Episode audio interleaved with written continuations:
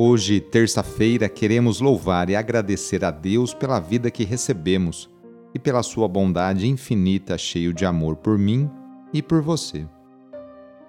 Iniciemos essa oração invocando a Santíssima Trindade. Em nome do Pai, do Filho e do Espírito Santo. Amém. Senhor nosso Deus, nosso Pai, nós cremos em vós, nós esperamos em vós, nós vos amamos nós vos agradecemos este dia e vos damos graças porque estamos com vida. Oferecemos este dia ao Senhor com todas as nossas alegrias e sofrimentos, com todos os nossos trabalhos e divertimentos. Guardai-nos do pecado e fazei de nós instrumentos de vossa paz e do vosso amor. Ajudai-nos a observar vossos santos mandamentos. Amém. Terça-feira, dia 9 de maio, o trecho do Evangelho de hoje é escrito por João, capítulo 14, versículos de 27 a 31. Anúncio do Evangelho de Jesus Cristo segundo João. Naquele tempo disse Jesus a seus discípulos: Deixo-vos a paz, a minha paz vos dou, mas não a dou como o mundo.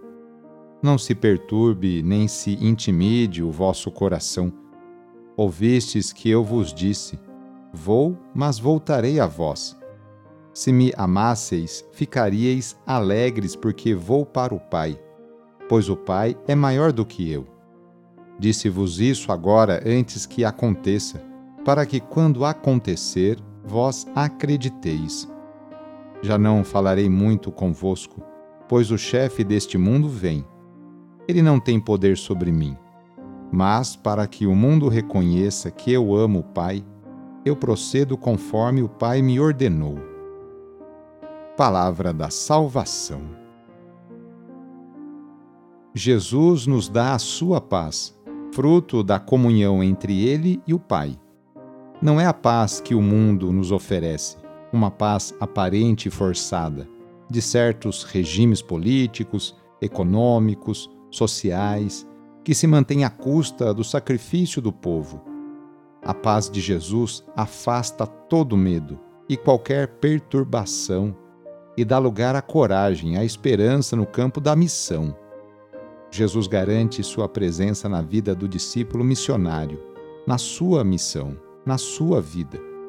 A paz de Jesus gera alegria em você, porque este caminha para um destino seguro, isto é, para a vida de plena intimidade com Deus. A paz que Jesus oferece a cada um de nós, a mim e a você, não se deixa abalar pelo chefe deste mundo, pelo chefe que persegue o Mestre e os discípulos, e cujo domínio sobre Jesus e os cristãos é passageiro. Não poderá anular a obra de Jesus, apenas vai tornar ainda mais visível o amor incondicional de Jesus ao Pai. Nesta oração, vamos pedir a Deus que abençoe todas as pessoas que estão se qualificando para melhorar de cargo e responsabilidade em seu trabalho, ou aquelas que desejam retornar ao mercado de trabalho. Vamos pedir a Deus que abençoe todos os estudantes. Senhor nosso Pai, fonte da sabedoria, ajude todos os alunos em seus estudos, aqueles que estão nas escolas, nas faculdades, nos cursinhos ou estudando de forma autônoma. Derramai vossa graça em seus corações. Abra o seu entendimento para que possam aprender e assimilar todos os ensinamentos transmitidos pelos professores. Afaste deles tudo o que é ruim e conserve neles o esforço na hora do estudo e a calma na hora da avaliação. Que tudo o que estudarem seja de proveito próprio e também de proveito àqueles que se encontrarem em suas vidas.